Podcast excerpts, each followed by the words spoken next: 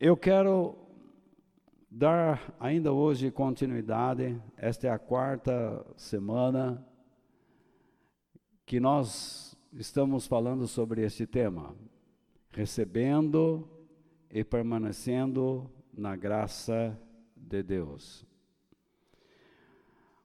O nosso texto base hoje está em Hebreus capítulo 12, versículos 14 e 15 nos quais podemos ler o seguinte: procurem ter paz com todos e se esforcem para viver uma vida completamente dedicada ao Senhor, pois sem isso ninguém o verá.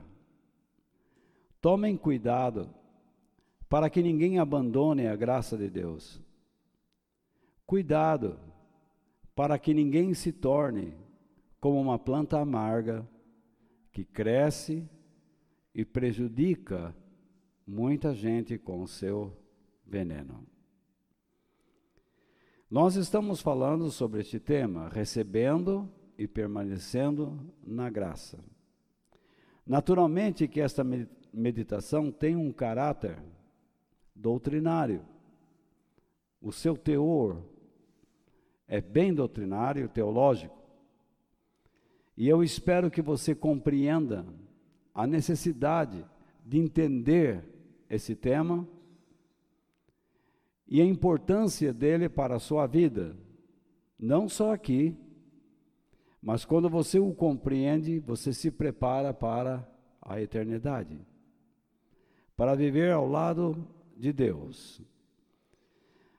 Então, procurem ter paz com todos e se esforcem para viver uma vida completamente dedicada ao Senhor, pois sem isso ninguém o verá.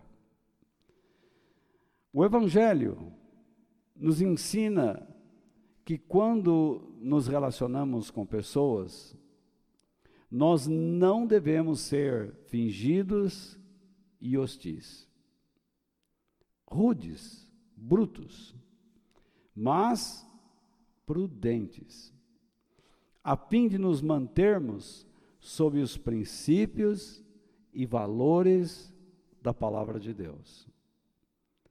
A prudência revela duas coisas: que nós tememos o Senhor e que desejamos executar todas as nossas ações com a sabedoria divina. Então, veja bem, tome muito cuidado quando você está se relacionando com pessoas e não permita que o inimigo venha lhe dizer que quando você está sendo prudente, você está fingindo. Você não está sendo verdadeiro. Não é verdade isto. Você está sendo prudente porque você não quer transgredir as leis daquele que você ama, mais ama. Você não quer transgredir a verdade, você não quer passar dos limites. E isso deve ser feito em toda parte, seja nos negócios, seja na família, em toda parte você deve entender que Deus não quer que você ultrapasse os limites. Tiago, no capítulo 3, no verso 17, nos diz o seguinte: A sabedoria que vem do céu é, repare bem este verbo, verbo ser, ele vai dar o que? A verdade sobre a sabedoria que vem do céu. Então ele diz: a sabedoria do céu é. Esse verbo vai definir como esta sabedoria, ok? Essa sabedoria que vem do céu, antes de tudo, como ela é? Pura, ela é limpa e é esse eu esqueci de destacar, mas é também o que? pacífica. Ela visa a pacificação. Ela é bondosa. O que significa isso? Ela dá graça e amigável. Aqui é importante que você entenda a, a correlação ou então o fluxo desses adjetivos. A sabedoria do céu é pura. Então, quando nós agimos com sabedoria, nós devemos entender que estamos agindo com pureza. Jesus disse: Bem-aventurados os limpos de coração, ou os puros, porque eles verão a Deus. Diz que a sabedoria também é pacífica. Jesus disse: Bem-aventurados aqueles que trabalham pela paz, porque serão chamados filhos de Deus. O que é trabalhar pela paz? É levar às pessoas os termos de Deus, a revelação de Deus, a grandeza dele, a glória dele, o caráter dele. Fazermos o possível para que as pessoas vejam Deus e o respeitem e o glorifiquem. Mas diz que a sabedoria também é bondosa. O que é isso? Se eu estou agindo com pureza, e estou falando às pessoas ou demonstrando às pessoas o caráter de Deus, eu estou expressando através de palavras, pensamentos, ações, a pessoa de Deus através da minha vida, se elas podem perceber isso, o que eu estou dando a elas? Graça. Eu estou oferecendo a graça. A bondade de Deus é a sua graça. Então, quando eu ajo com bondade, sob os termos de Deus, eu estou dando às pessoas graça. E, por fim, a sabedoria de Deus é amigável. O que significa isso? Eu procuro tornar a pessoa amiga do Evangelho e amiga de Deus. Percebe o fluxo? Tudo tem que começar com pureza. Depois da pureza, você deve expressar o reino de Deus, aproximar as pessoas do reino de Deus por meio da graça, com a finalidade de que ela se torne amiga de Deus. O fluxo desses adjetivos não estão aí por acaso. Foi o Espírito Santo que os colocou aí. E então vamos continuar, vamos voltar para a, a tela. Ela é cheia de misericórdia. O que é misericórdia? Misericórdia não é apenas ter pena de alguém, mas é dar a alguém o que é, o que lhe é necessário. Às vezes, uma orientação, uma disciplina, um castigo. Às vezes, devemos chamar esta pessoa no canto e explicar a ela, dando instrução de algum texto bíblico ou sobre a vida, sobre perigos, conversar com essa pessoa, dar o ombro para ela chorar, carregar suas cargas, ajudá-la a carregar as cargas. Isso é misericórdia. E às vezes também é não dar nada percebermos quando Deus está disciplinando esta pessoa devido à sua falta de juízo e ela precisa aprender a viver. Misericórdia é dar à pessoa aquilo que ela não tem, aquilo que ela precisa, porque existe uma área da sua vida que está em miséria. Então, eu levo alguma coisa a esta pessoa para suprir a sua miséria. Eu sou misericordioso. E quando eu dou misericórdia, Deus também é misericordioso comigo, pois está escrito: Bem-aventurados os misericordiosos, porque alcançarão misericórdia. Então, quando eu me preparo para ajudar pessoas em sua miserabilidade, Deus também reparte comigo aquilo que me falta. Agora você repare bem, a sabedoria de Deus é pura, já disse isso. Ela trabalha para pacificar esta pessoa com o Evangelho e com Deus, com o reino do céu. Ela é cheia de graça, porque ela explica às pessoas sobre os recursos de Deus e ela é amigável. Ela é pura porque a pessoa pode reparar em um momento da conversa que aquilo tem um tom diferente. Deus está ali, ela percebe que existe algo sobrenatural. É algo diferente. Uma coisa é você conversar com uma pessoa de cabeça vazia e outra você conversar com uma pessoa cheia do Espírito Santo. Aquilo vai fazer diferença. Aquela pessoa vai fazer uma grande diferença. Então ela é pura porque nós conseguimos enxergar Deus naquela lá. Você vê duas pessoas brigando, um marido e uma mulher, e eles não param. O que você vê, Deus ou você vê a miséria? A miséria. Agora, quando eles param e dizem: Olha, vamos parar com isso, vamos, vamos, vamos mudar o clima, vamos buscar a Deus. É um pouco complicado sair da noite para o dia, mas é o começo.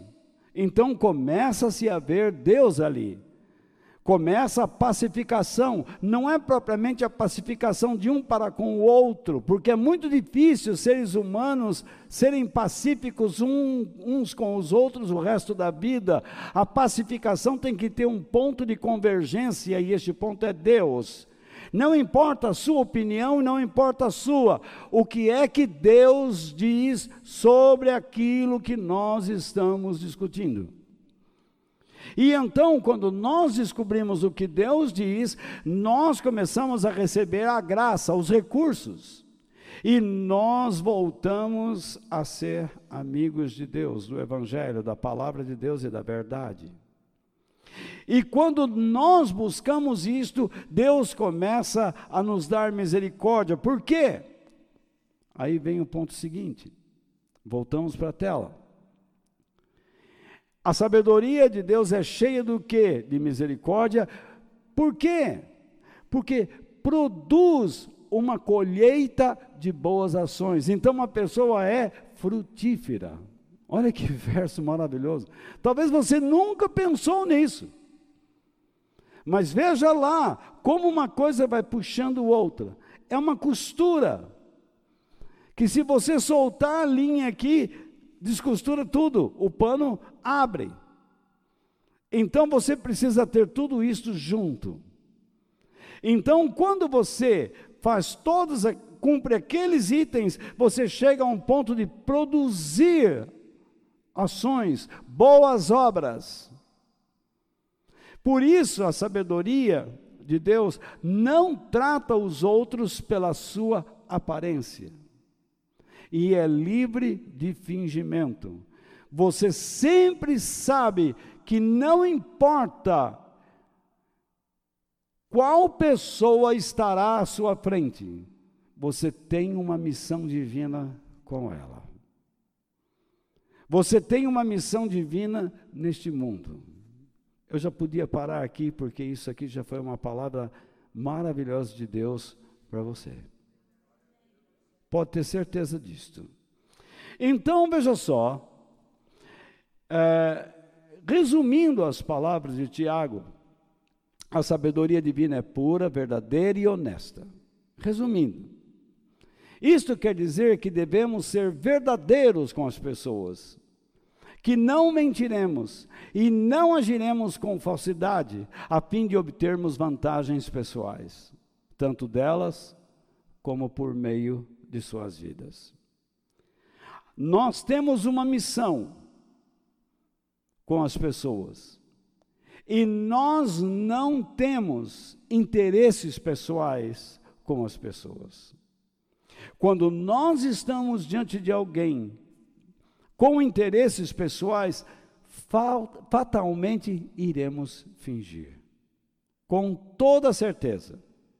Se você tem um, uma pessoa que você diz, oh, eu vou fazer amizade com essa pessoa porque, pronto, você está buscando interesses pessoais, vantagens. Mas quando você se depara com alguém, tá? Que pode lhe ajudar, porque ele tem uma certa influência, mas você percebe que você vai se aproximar dessa pessoa para passar a ela, independente do que ela pode fazer por você ou não, passar a ela o evangelho, a verdade de Deus, a presença de Deus, não, você não irá incomodá-la, você não será inconveniente, você não agirá como um fanático.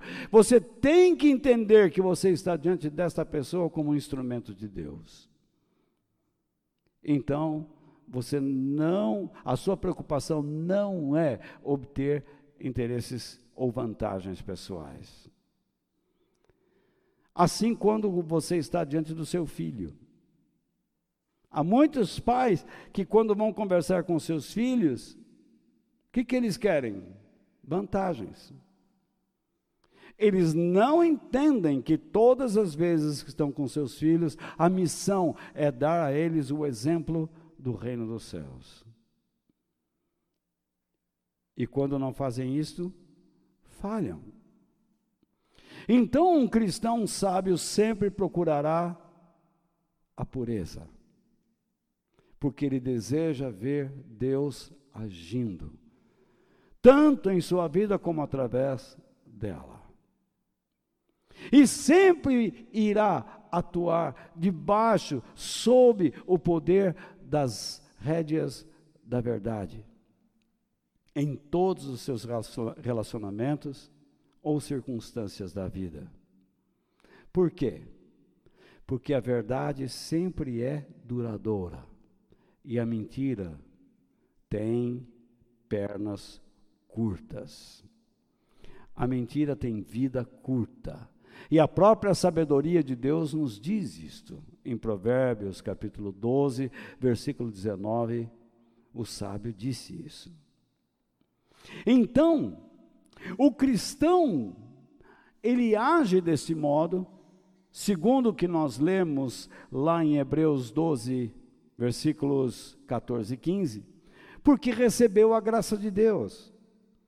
O homem de Deus está aconselhando pessoas que receberam a graça de Deus. Ele está dizendo: tenham paz com todos. E se esforcem para fazer a vontade de Deus, ter uma vida dedicada a Deus. Será que alguém que não ama a Deus, que não conheceu Deus, que não recebeu a graça de Deus, consegue se esforçar para ter paz com todos? Ter uma vida dedicada com Deus? Não, somente quem recebeu a graça. E dentro daquele texto, dentro do pensamento, dos princípios que estão lá, nós precisamos desenvolver a ideia de termos recebido a graça de Deus e como devemos permanecer nela. O estilo de nossas vidas pode agradar ou não a Deus e fazer com que permaneçamos nele ou não. Então vejamos, tanto você como as pessoas precisam ver a grandeza de Deus, a glória dele, o poder dele, o caráter dele.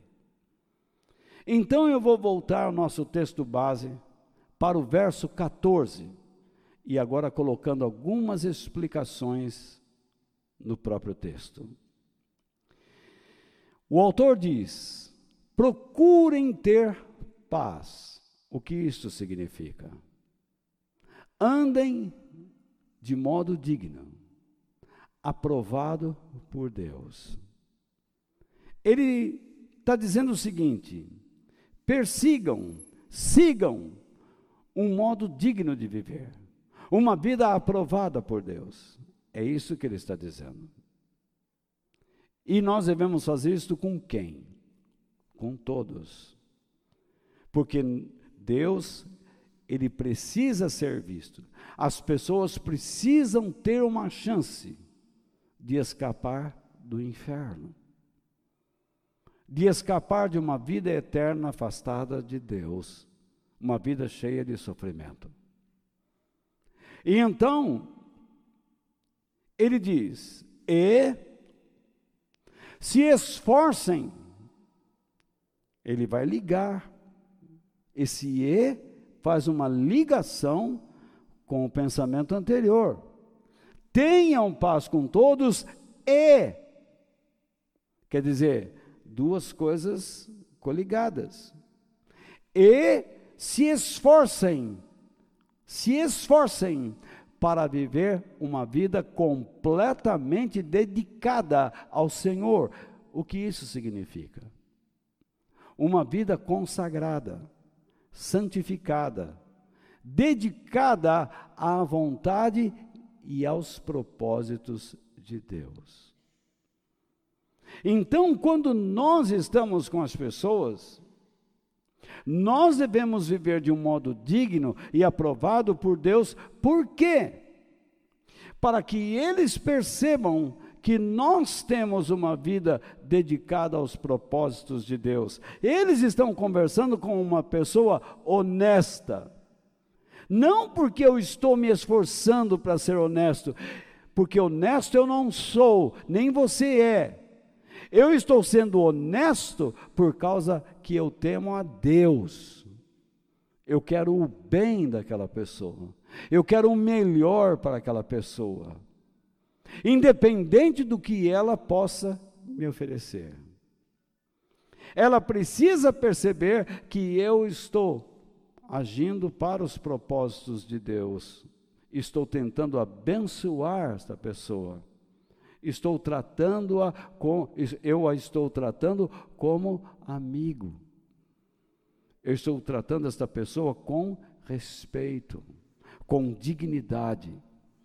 Não importa se é rica, pobre, afro ou branca, é, bonita ou feia, gorda ou magra, rica ou pobre, isso não importa. Ela merece respeito ela precisa, eu tenho que ter em mente que ela precisa ver a glória de Deus fluindo através da minha vida. Se eu estou com meu filho, um neto, um amigo, um parente, eles precisam perceber que Deus age através da minha vida. Eles precisam respeitar isso. Eles precisam observar isto. Por quê? Por que o autor de Hebreus está dizendo que eu preciso viver um modo, de modo aprovado com as pessoas e, quando estando com elas ou em qualquer situação, eu devo mostrar que eu tenho compromisso com os propósitos de Deus? Porque sem isso, ninguém verá a Deus. Se você não viver dessa maneira, você não verá a Deus. Então, todo aquele que recebeu a paz de Deus no interior, tá? A amizade de Deus, precisa entender o sentido da palavra paz. Todo aquele que recebeu a paz de Deus no seu interior precisa entender o sentido da palavra paz, porque ainda alguns cristãos imaginam que esta paz com Deus é a tranquilidade. Costumeiramente escutamos: se você sentir paz, é Deus. Deus não age dessa maneira. Não é assim, não. Se você sentir paz, vá em frente. Isso não está escrito em lugar nenhum. Isso é teologia popular, é pensamento idiota.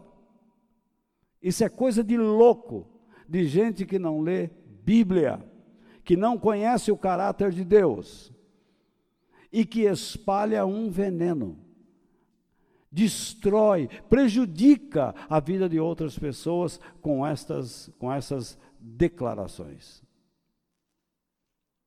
A paz de Deus é o fim de uma inimizade entre Deus e o homem. Portanto, quando você se rende a Cristo, essa inimizade se quebra, acaba. Deus chama você em meio a uma vida de pecados e diz: Eu quero salvar você, eu quero tirar você debaixo do poder satânico, mundano, dar a você capacidade para lutar contra a sua corrupção interior, a fim de que você possa ir para a eternidade viver comigo. Porque este mundo está estragado. Você quer e então você decide se entrega a Cristo.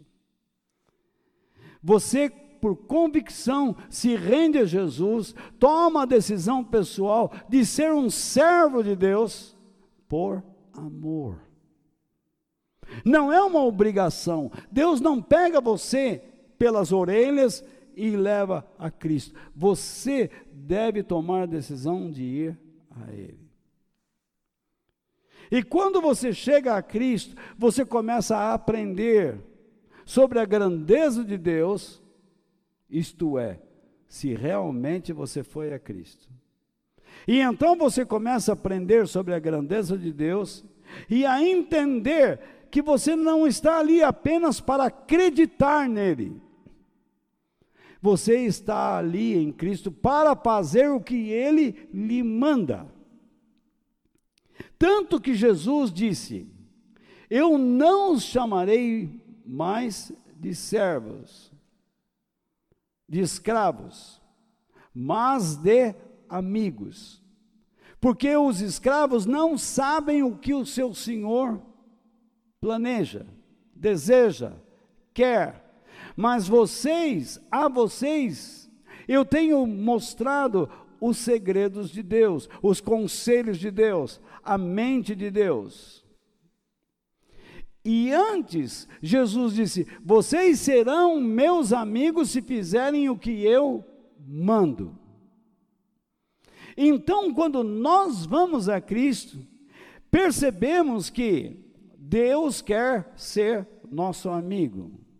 Mas como ele poderá confiar em pessoas tão volúveis, instáveis, corruptas, pecadoras, pecaminosas como nós? Ele nos conhece, ele nos dá uma chance, mas nós não nos conhecemos. E só existe uma maneira de nos conhecermos, de sabermos se estamos ou não nele, se recebemos ou não, se permanecemos ou não na graça de Deus, fazendo o que Jesus manda. Só assim. Se você não fizer o que ele manda, você não é amigo de Deus. Como é que Deus chamou Abraão?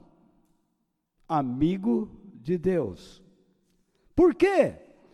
Porque tudo que Deus lhe pediu, ele fez. Mas Walter, ele errou. Sim, ele errou. E você vai errar também. Eu vou errar também. Ele pecou, você vai pecar, eu vou pecar. Lógico. Mas nós vamos nos esforçar. Lembra o nosso texto base?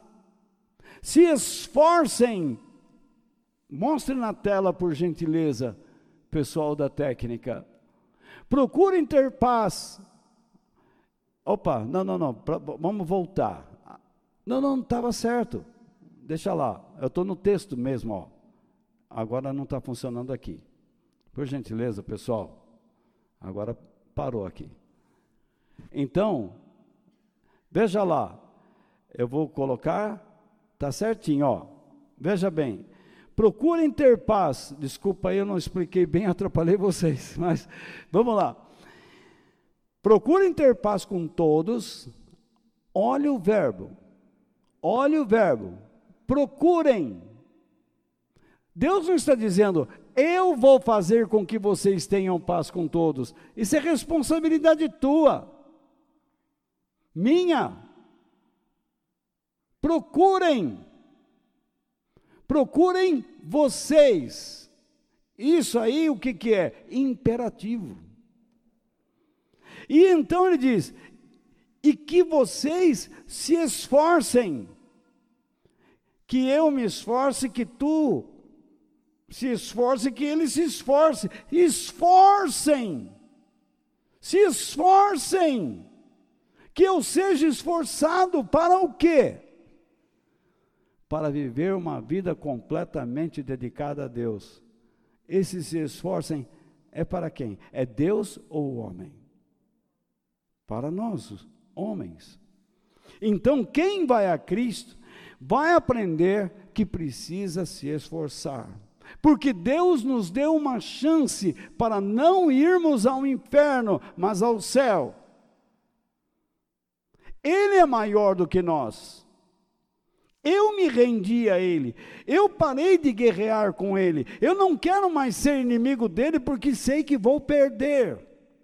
Mas quando conheci o seu caráter, eu me apaixonei por Ele, e eu tenho prazer de estar com Ele. Por isso que eu me torno escravo em amor, por prazer, com alegria. Ele passou a ser a minha felicidade. É isso que quer dizer a palavra grega doulos, escravo, servo. Aquele que trabalha para Deus sem salário nesta terra ele sabe que o seu Senhor o recompensará lá na frente. Então, se eu não vivo desta maneira, eu não verei o Senhor. E não permitirei que ninguém o veja. Por que eu estou dizendo isto? Porque aquele que faz o que Cristo manda,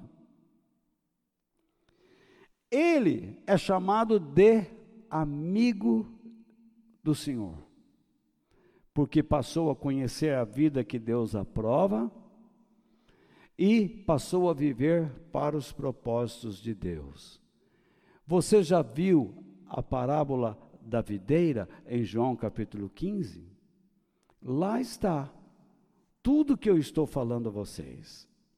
Essa pessoa se empenha no que? Em produzir frutos porque ela sabe que se desprezar essa tarefa, o que fará o agricultor, o lavrador, que na parábola é Deus?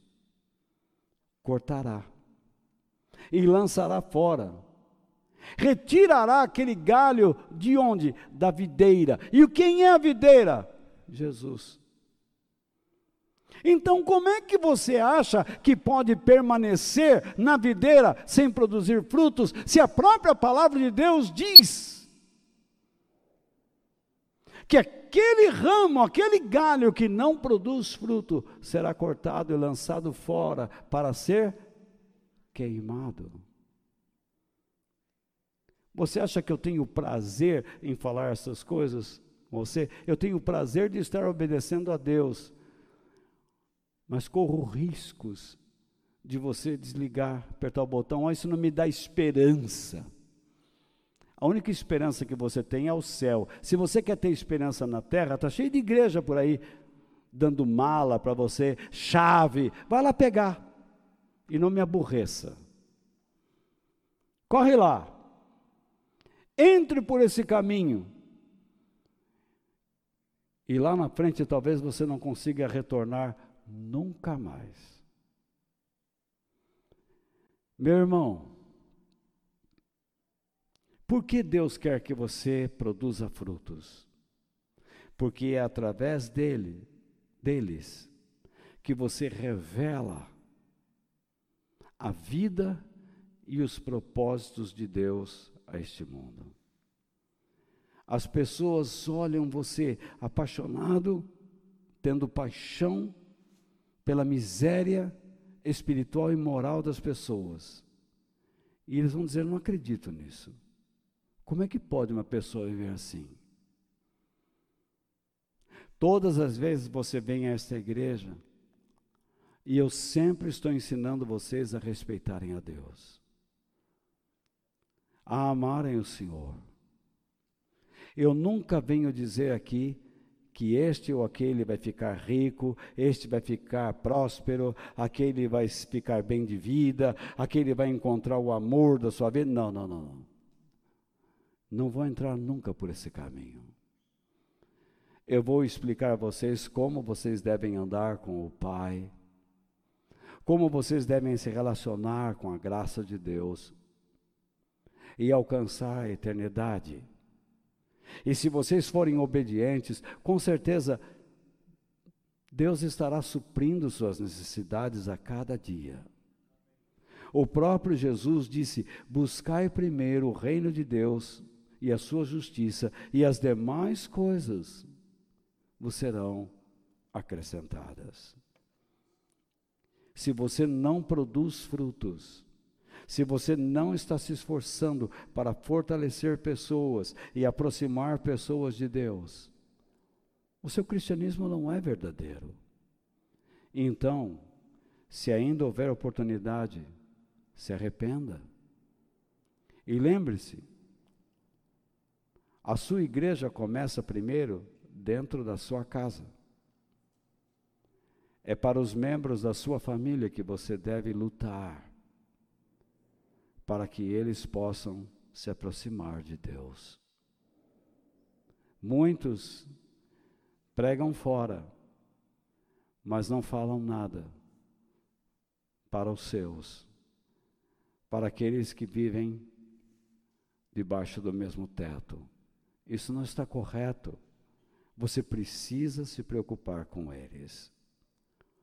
Portanto, não basta que você acredite em Deus em Cristo, no Espírito Santo, na Bíblia, e frequente as reuniões da sua igreja local. É necessário que você seja amigo de Deus e coopere para a realização dos seus propósitos, pois é só deste modo que verá o Senhor e fará com que outras pessoas venham a reconhecê-lo e respeitá-lo. Bem-aventurados os limpos de coração, porque verão a Deus. Sem essas coisas ninguém verá a Deus. Não pense que você verá a Deus só na eternidade. Lá você o verá face a face. Mas aqui você verá suas ações. Você terá o seu espírito e quando você vê Deus agindo através da sua vida, esteja certo que as pessoas o verão também. Mas eles terão que tomar uma decisão. A sua decisão foi de respeitá-lo, reconhecê-lo. Mas as decisões das outras pessoas poderão ser rejeitá-lo, distanciar-se dele, ou então agirem como você agiu reconhecê-lo e respeitá-lo. Lembre-se do que Jesus disse em Mateus capítulo 5, versículos 14 ao 16. Ele disse: Vocês são a luz. O que é isso? Vocês são a realidade da verdade, da existência e da grandeza de Deus para o mundo. Vocês têm que entender quem vocês são. Venha para mim um instante. Jesus está dizendo: vocês têm que compreender quem vocês são. Vocês são a realidade de Deus. Vocês expressam a consciência dele, a veracidade dele. Vocês, desculpe, vocês levam a consciência das pessoas à realidade dele, à veracidade dele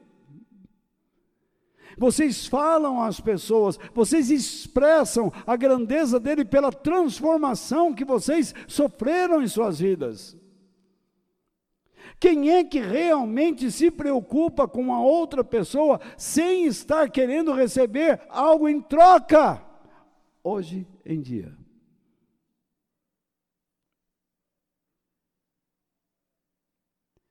Algumas pessoas fazem isso para ganhar pontos dentro da sua própria religião. Mas nós devemos fazer isto porque amamos a Deus e queremos ver pessoas resgatadas por Ele. Porque andávamos longe dele e sabemos como é triste estar longe de Deus. E queremos que pessoas se aproximem dele. Eu espero que Deus esteja falando com você, mostrando verdades. Vamos voltar à tela.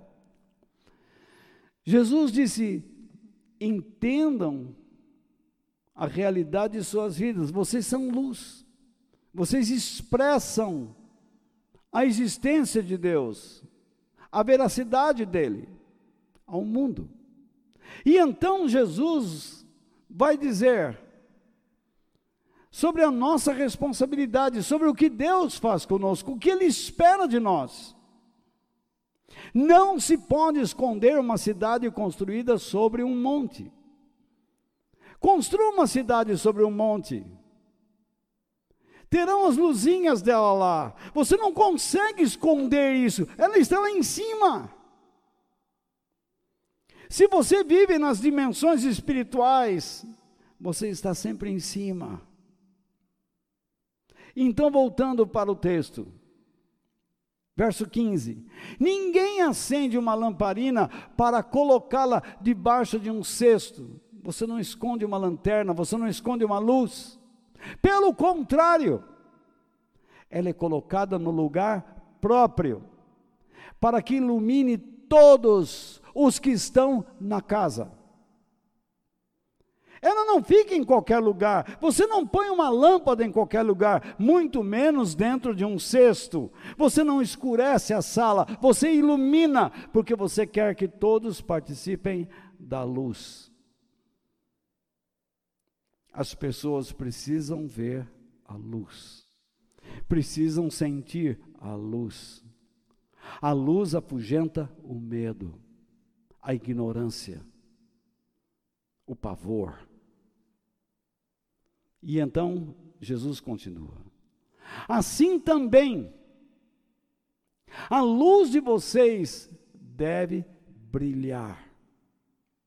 E então Jesus usou aquela analogia e agora ele aplica, ele diz: Isso é para vocês. Vocês são uma cidade construída sobre um monte. Eu sou o monte, ele é a rocha.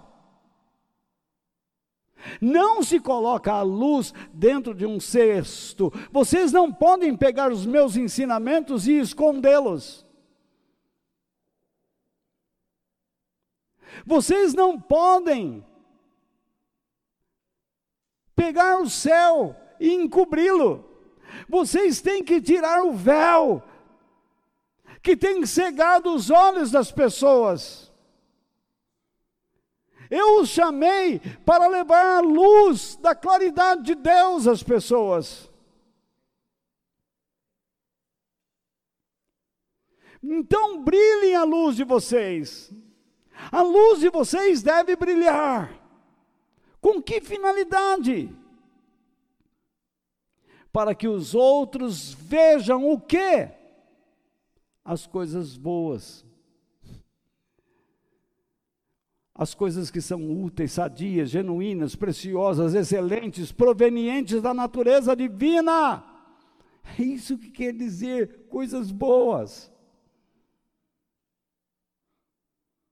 que vocês fazem. Isso chama-se boas obras. Tem muitas igrejas que dizem: nós não somos salvos pelas obras. Quem disse para você, cara pálida? Você é sim. Se você não tiver obras, a sua fé é morta. E você não permanece na graça. Você tem que merecer permanecer na graça.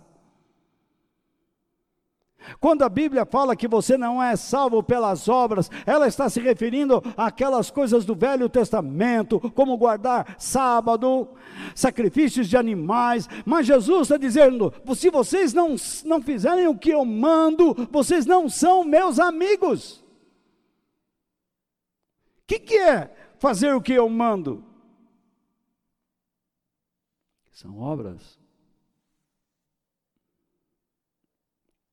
Para que os outros vejam as coisas boas, para que os outros vejam as coisas úteis, sadias, genuínas, preciosas, excelentes, provenientes da natureza divina que vocês fazem, e então louvem, ou seja, passem a pensar com respeito, a celebrar, a reconhecer o Pai de vocês que está no céu sem obra, o mundo não vê nada.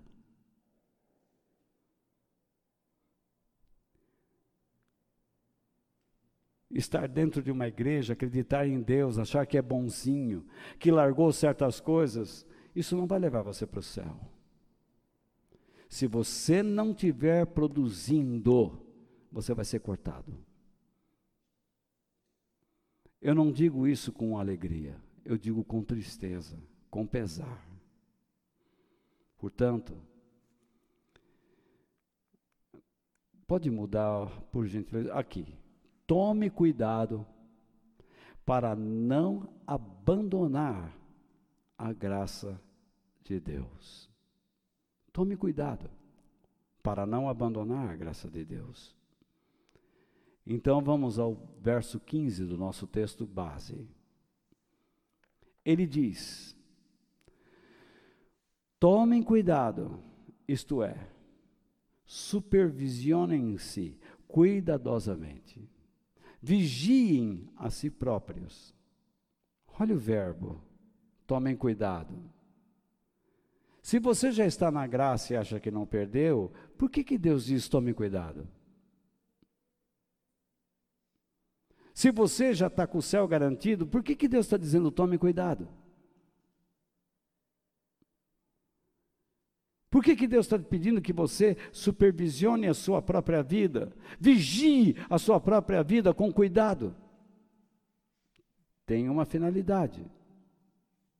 A finalidade é esta: para que ninguém abandone, ou seja, para que não perca ou se separe de algo, para que não fuja de algo.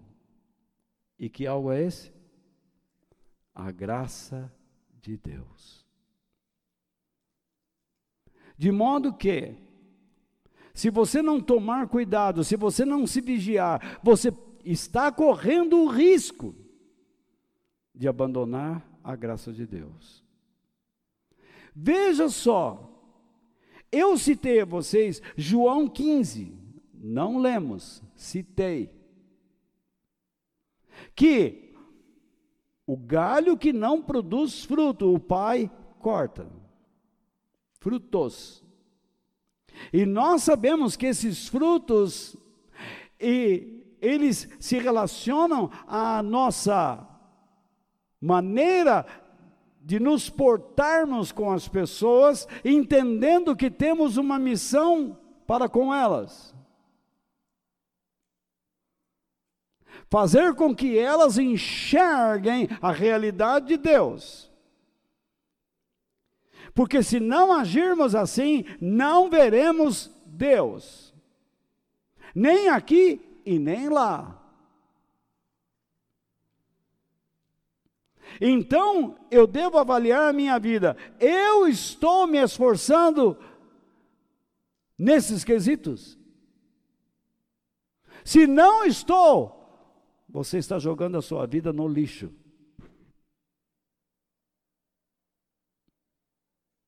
No lixo, no inferno. Por isso a preocupação da palavra de Deus vigiem a si próprios, para que ninguém abandone a graça de Deus. Agora vamos voltar ao texto, na tela. Veja só, Deus diz que você tem que ser um ramo frutífero. E o texto aqui vai dizer: cuidado. Cuidado para o quê? Com que finalidade? Para que ninguém se torne, isto é, ele vai dizer, em alguém que não age à semelhança de Cristo, que não faz a vontade do Senhor. Por que eu digo isso? Pelo complemento. Se torne como uma planta amarga que cresce, isto é, cresce lentamente, imperceptivelmente, e prejudica, isto é, excita, estimula, provoca, perturba muita gente com o seu veneno. Isto é, com suas palavras e ações, muda a coloração das pessoas, mancha, polui, seculariza as pessoas. Em vez de mantê-las em Deus, elas arrastam essas pessoas para um evangelho fácil, mundano, sem zelo, sem dedicação aos propósitos de Deus. Meu amigo, você pode me xingar, mas isso aí é o cristianismo. Se você não está gostando, você vai discutir com o Pai. Você acha que tem o direito de entrar no céu só porque você levantou um dia a mãozinha e diz, eu aceitei Jesus, ou só porque você segue uma teologia que diz que você já está com o céu garantido? Você não está, nem eu estou. Ah, Deus me entende. Eu não entendo muito a Bíblia, deveria entender. Há quantos anos você está na igreja? Já deveria ser mestre, diz o apóstolo, diz a palavra de Deus. Você já deveria ensinar outras pessoas, mas é necessário ainda tomar leitinho? Comer comida de bebê? Isso é uma vergonha. Isso é um disparate. Isso não glorifica a Deus. Há quantos anos você já está no caminho do Senhor? Há quanto tempo o Espírito Santo está gritando dentro de você? Para que existe o teu cérebro?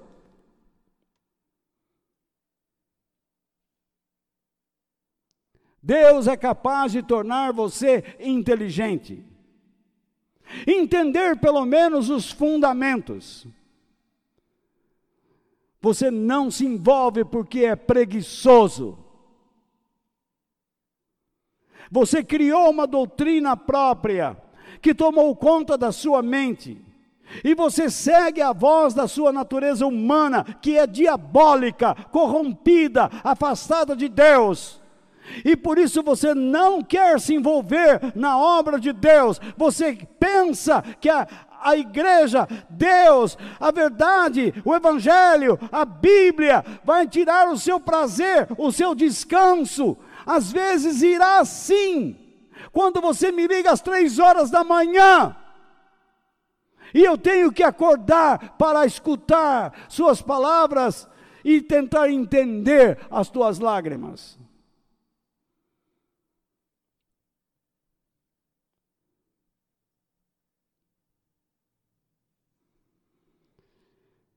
Enfim.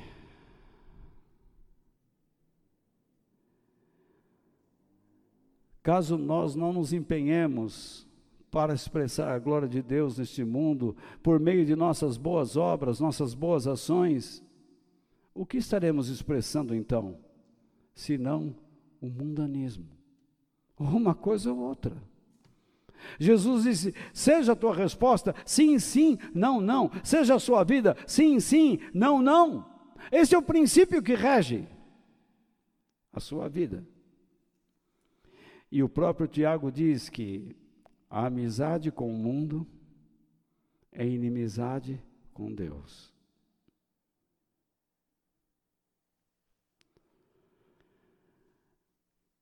Então, o cristão mundano é um cristão secularizado. Ele vive de acordo com os costumes dos séculos. E assim também é a igreja. Está se adaptando ao momento. E queremos adaptar Jesus a este século. Daqui a um tempo pintaremos quadros de Jesus com seu cabelo azul, verde, vermelho como as pessoas já fizeram um Jesus hollywoodiano. Ele não tinha aquela aparência.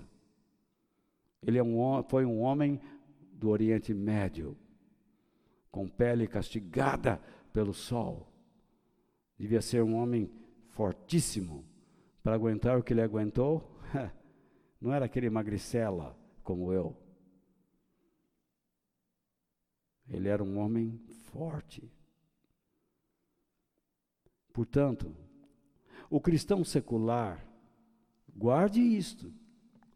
O cristão secular não se afasta da religião,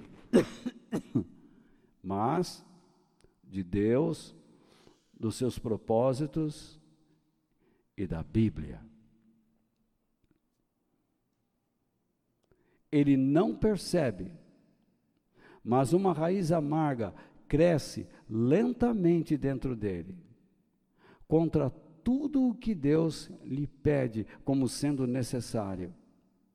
E a sua aversão pelo que é sagrado vai se tornando evidente, até o ponto em que não haverá mais como voltar. Ah, mas se confessarmos nossos pecados na última hora, Jesus me perdoa. Lê o contexto. Aquele que é de Deus não vive na prática do pecado. Ele não tem prazer em pecar. Então João diz: Mas, esse mas é importante. Mas, se por acaso pecarmos, temos um advogado que é fiel e justo. E se confessarmos os nossos pecados, Ele nos perdoa. Você não vive na prática, você não tem prazer, mas se acontecer um deslize, reconheça. Percebe? As pessoas mudam tudo. Ah, eu sei que eu sou pecadora, eu sei que eu sou pecador, Deus me conhece, mas eu confesso, Ele me perdoa. Pare de brincar. O cristão secularizado vive uma vida comum, a vida comum de todos os homens. Uma vida alheia e sem compromisso algum com os propósitos de Deus.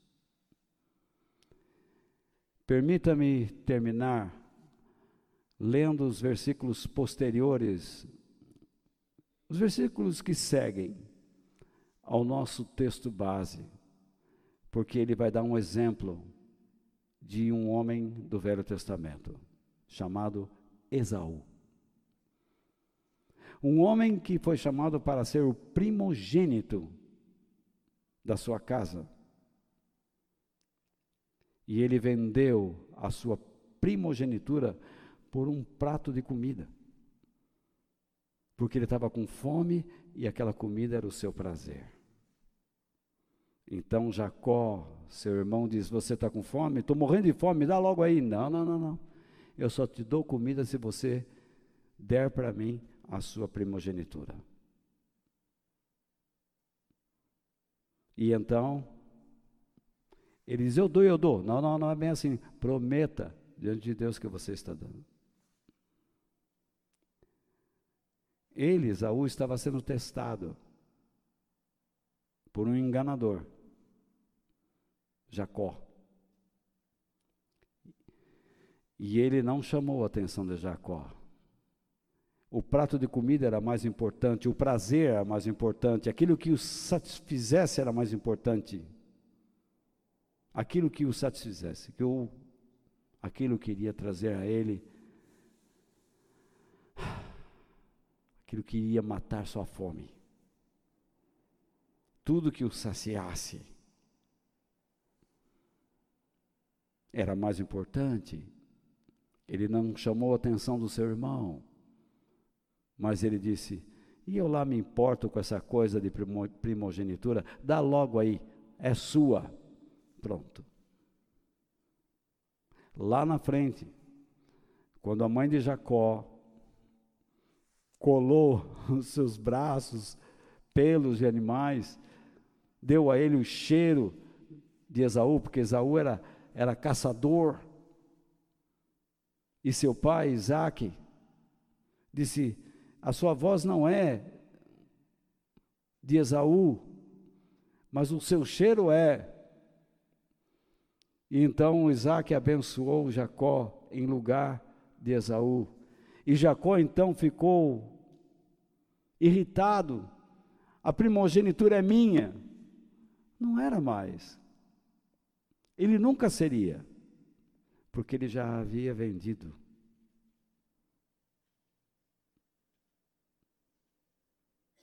não seria mais dele. Jacó não precisaria nem enganar seu pai para ser o herdeiro de todas as coisas. Mas porque Jacó era enganador, e o seu próprio nome significava isso, enganador, ele agiu também errado e pagou o preço. Sofreu, se tornou escravo por anos.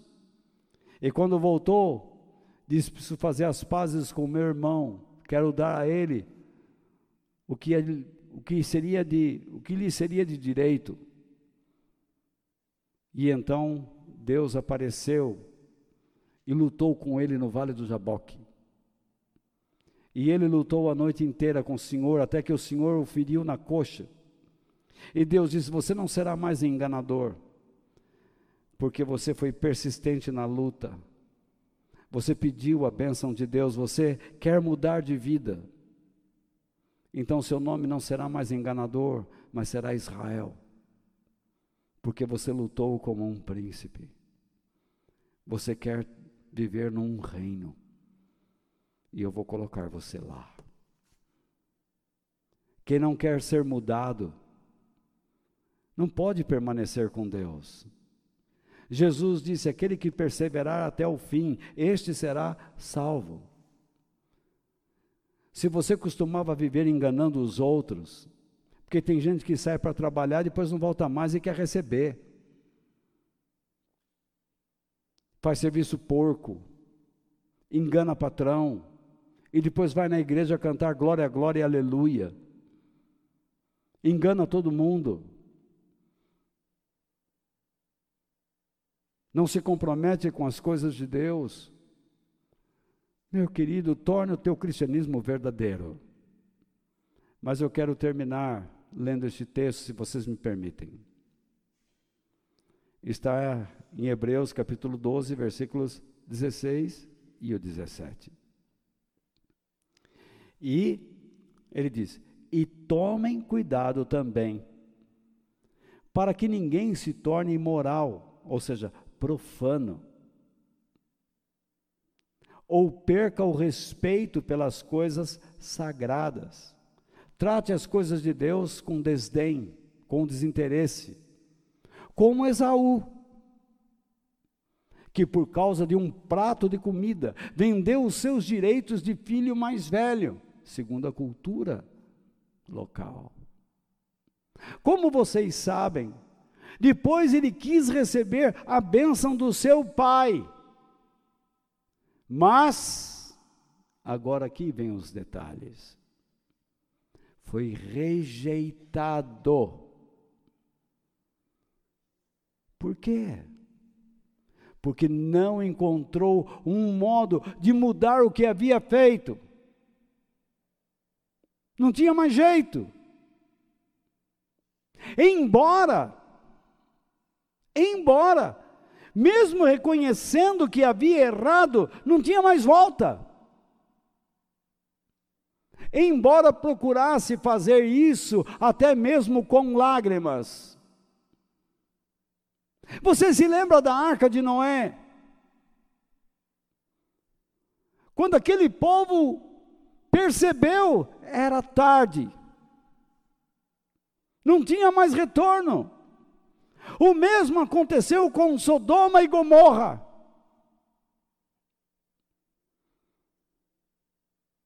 Quando tudo começou a explodir e pessoas morrerem, perceberam que estavam errados, mas não tinha mais volta.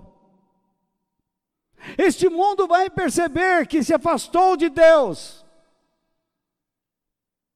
Muitos cristãos vão perceber que se afastaram de Deus, mas tarde demais.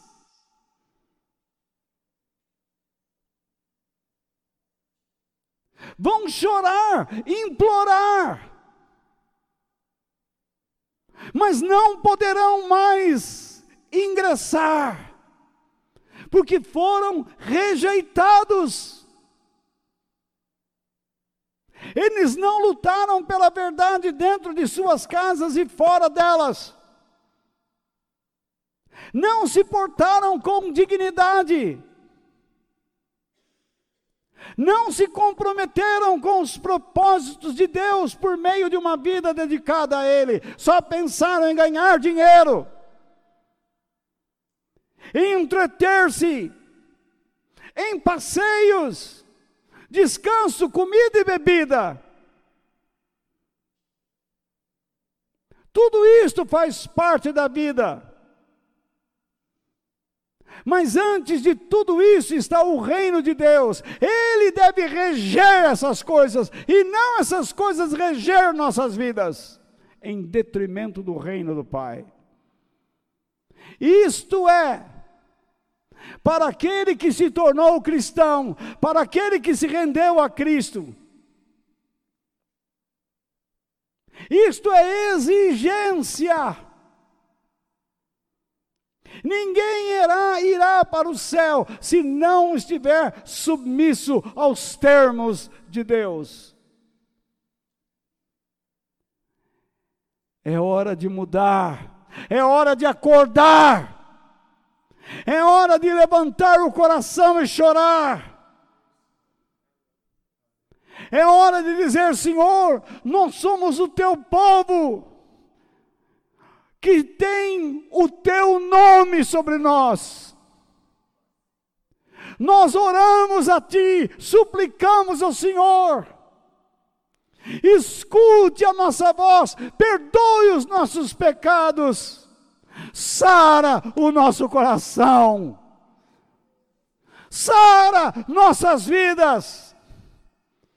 Sopra o vento, Senhor, dos quatro cantos da terra, e faça com que nós revivamos, restaura nossa sorte, Senhor.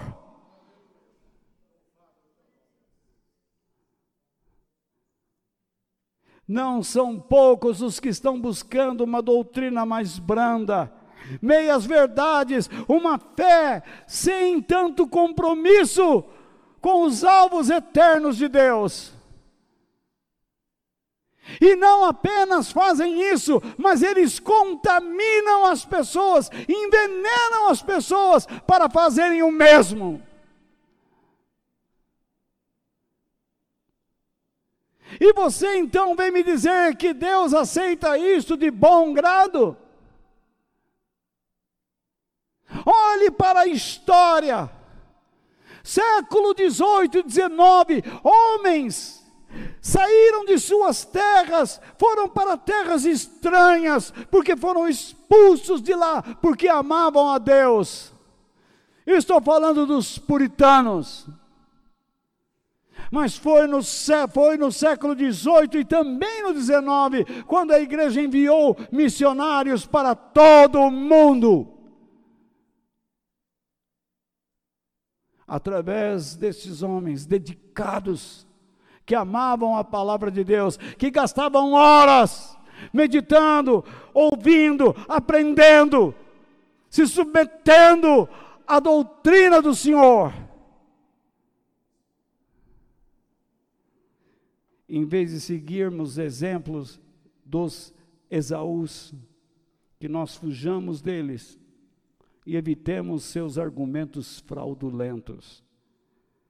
Que nós nos mantenhamos em Deus, procurando aprender sobre como podemos ter a cada dia uma vida mais dedicada aos propósitos de Deus.